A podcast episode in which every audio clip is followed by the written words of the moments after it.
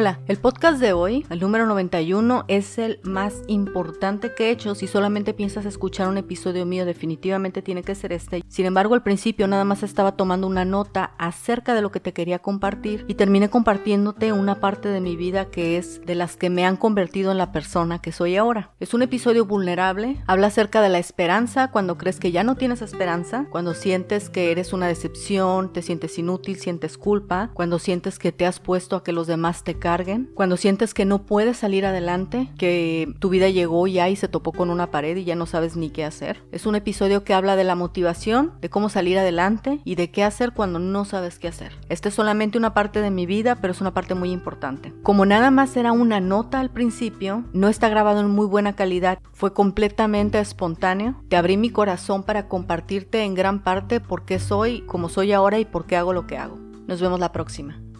Usualmente cuando uno está en el punto bajo, sabes que deshaciéndote de qué lograrías qué. No es tanto que nos sintamos perdidos, nos sentimos perdidos en cómo vamos a hacer las cosas, pero no en qué es lo que vamos a hacer. La mayoría de la gente no se siente perdida en el qué, sino en el cómo. En los momentos que uno está muy abajo, como que te sientes como en el fango, ese es el momento en el que uno tiene mucha claridad acerca de cómo te gustaría. Por ejemplo, si yo tuviera X trabajo, yo saldría, comería con mis amistades, iría a tal restaurante, saldría con mi mamá, que a veces cuando tienes una vida normal no alcanzas a ver esas cosas, te estás en como que te vas adaptando a todo lo que va sucediendo en tu entorno. Quiero decir, estar abajo en un punto bajo de nuestra vida es muy difícil a veces y más cuando dura mucho tiempo. Vamos perdiendo el valor para salir adelante. Es posible que la esperanza siga, pero que está siendo lastimada por el cómo y la inundación de pensamientos negativos, esto nunca va a parar, etc. Lo bueno de esas situaciones es que primero no te debes de dejar vencer. No, no es una sugerencia, es una orden, porque tú sabes cuando te estás dejando vencer por algo. Sabes exactamente cuando alguien te dice, sal a tomar aire, no, no quiero. Tú sabes que sí está bien, es un poco de depresión decir no quiero,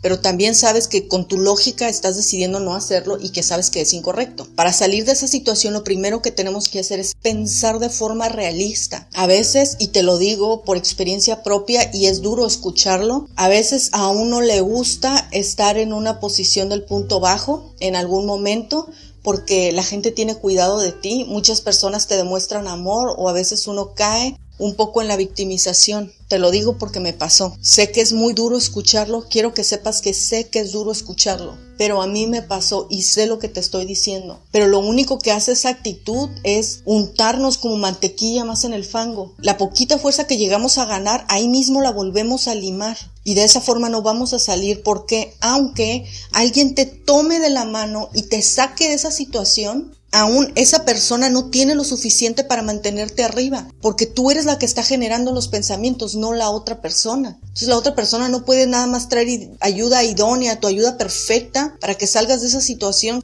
en algún momento uno tiene que dar el salto. Es difícil, te estoy diciendo que sé lo que te digo. Yo no quería dar el salto. Y te estoy hablando de episodios difíciles de mi vida, pero era lo que tenía que ser hecho. No creas que yo fui de saber que ya tenía que superarlo todo y dije ni modo y me paré y empecé a defender en la vida, no. Lloraba en las noches, que me sentía decepcionada de mí, que me sentía frustrada, que me sentía una carga, que me sentía culpable, que me sentía cobarde, inútil, pero en pedacitos yo me daba cuenta que cuando podía hacer un esfuerzo no lo hacía. Prefería quedarme en esa depresión, en esa soledad. Y así fue mucho tiempo. Y mi familia siempre me extendió la mano. Sé que no siempre es para todos lo mismo, sé que a veces la familia no logra entender. En mi caso, la verdad, nunca me presionaron ni para ven, vamos a ver un doctor para que salgas de la depresión ni nada de eso, nunca me presionaron, pero tomen en cuenta que yo duré cinco años así. Quizás si me hubieran presionado hubiera sido uno o dos, pero los míos fueron cinco. Yo considero que perdí cinco años, que en otro podcast, en otro episodio te comento que, que ya estaba cansada de sentir que estaba correteando esos cinco años. Sigo trabajando como loca, presionándome, comparándome, ya estoy cansada.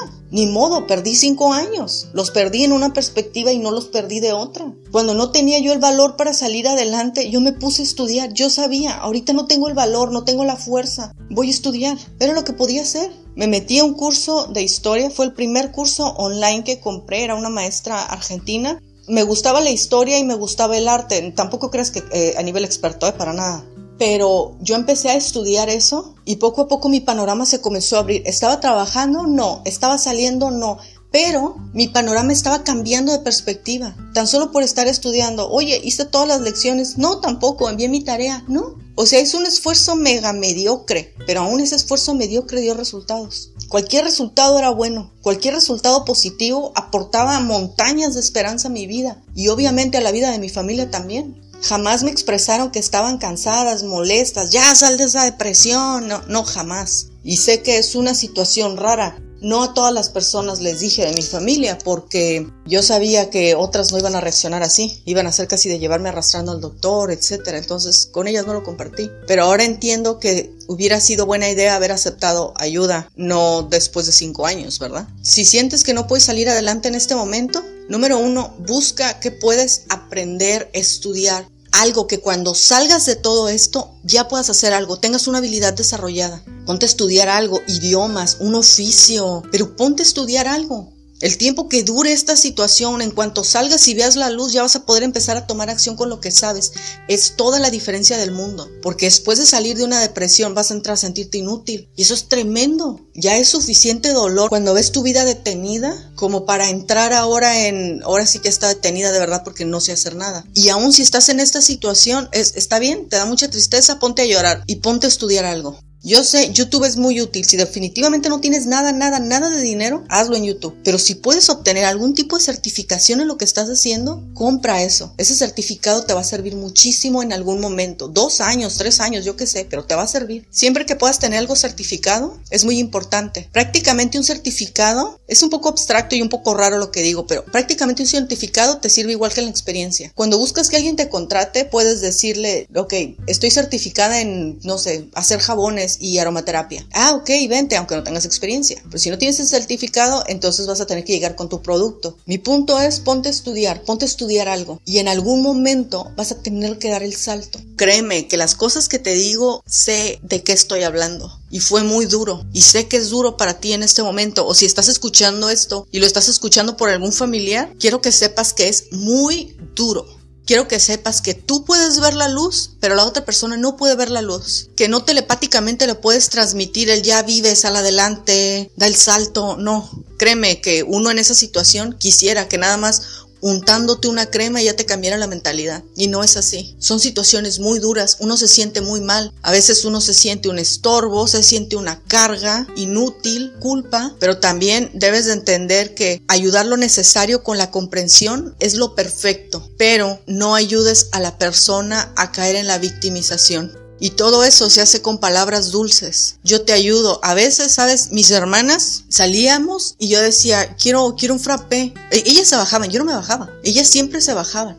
Es duro contar estas cosas. A veces uno cree que los episodios tristes de la vida con el tiempo duelen menos. Y a veces sí. Pero cuando pienso en la gente que se puede estar sintiendo así, me duele a mí. Me duele el presente de esa persona y me duele mi pasado. Yo me acuerdo que me enamoré tanto del oficio que tenía, del hobby que agarré para salir adelante. Yo empecé a hacer tarjetas, empecé a hacer scrapbook. De hecho, primero empecé haciendo scrapbook y luego empecé a hacer tarjetas. Me enamoré tanto de eso que de no poder salir a la calle, salía tan solo para ir a comprar las cosas que, quería. Ahora estaba enamorada de lo que hacía y era, ok, no puedo salir a bajarme a comprar un frappe, pero quiero ir a comprar estas tijeras que tienen estas figuras. Quiero ir a comprar este papel para hacer esto, estos sellos, esta tinta, etc. Y así comencé a salir adelante. ¿Fue difícil? Sí, fue difícil estar en esa situación, pero yo me di cuenta que, o sea, me la pasaba viendo YouTube cómo hacer tarjetas, técnicas, etcétera Hacía una lista de todas las cosas que quería comprar, las ranqueaba por orden de importancia y empezaba comprando las primeras de arriba. A veces tenía el dinero, a veces mis hermanas me prestaban el dinero o me regalaban en mi cumpleaños algo que yo quisiera o si estaba triste luego me compraban algo de las cosas que yo quería. Y llegó un punto en el que yo sabía que tenía que dar el salto. Ya, yo creo ya tenía así como cuatro años y porque obviamente no, no se cumplió el año número cinco y ya todo quedó arreglado. Es un proceso. Entonces yo sabía que ya tenía desde el año pasado yo había dicho que ya tenía que salir a vender las tarjetas, que era importante para mí empezar a notar que ahora mi vida estaba cambiando, pero en realidad no nada más en mi interior, sino en lo, material, en la, vida física, ¿no? Y el, el año 4 o el 5 no lo hice y entonces al año siguiente dije, no, ya lo tengo que hacer. Y me acuerdo porque hice unas tarjetas de, de Halloween. Te estoy hablando del 2008. Eso sucedió en el 2008. Estaba haciendo ya unas tarjetas de, de Halloween y dije, las voy a vender porque si no las salgo a vender ya en esta temporada,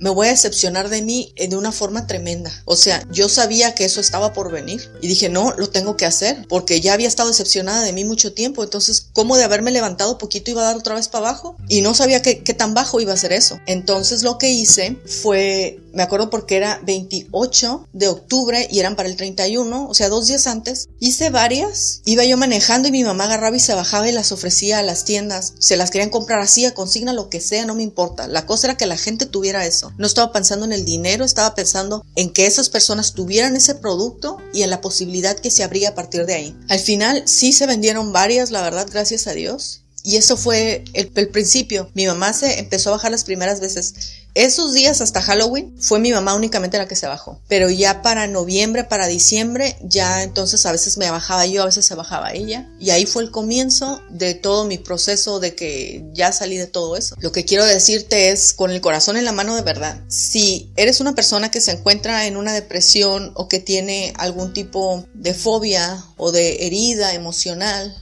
Está bien sentirte mal porque todo proceso de sanidad luego requiere, es como los zapatos, ¿no? Para limpiar los zapatos pues tienes que ver la mugre, ¿no? Entonces, a veces requiere uno ver esa mugre, pero es importante limpiarla. Es importante hacer el esfuerzo por salir adelante, muy poco a poco, no pasa nada. Si sientes que todavía no puedes, no tienes la fuerza para salir adelante así por ti misma o, o mismo, mi recomendación es, de verdad, ponte a estudiar algo. Yo estudié, además de historia, estudié francés, italiano, portugués. El único idioma que me quedó fue el francés y poquito de italiano, pero es algo que tengo en mi currículum. Estudié historia, estudié marketing, fue, lo que, fue con lo que me quedé de hecho. De aprender a hacer tarjetas terminé haciendo invitaciones, lo que me permitió tener un local, aunque ya no hago eso. Me, me permitió saber que puedo definitivamente, que soy la persona que tiene que dar el salto, pero el apoyo de la gente es muy importante, no te puedes aislar de las personas. Y si eres la persona que conoce a alguien que está pasando por una depresión,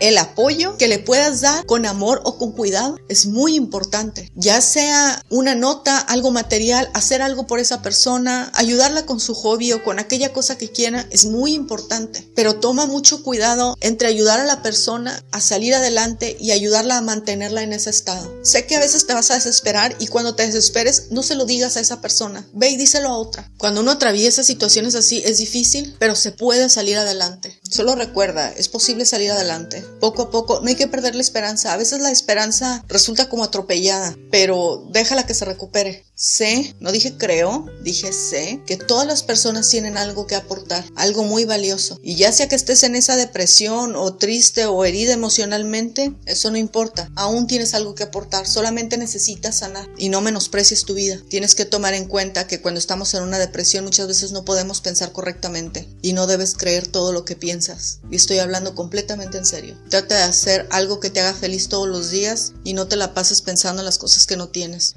Nos vemos la próxima.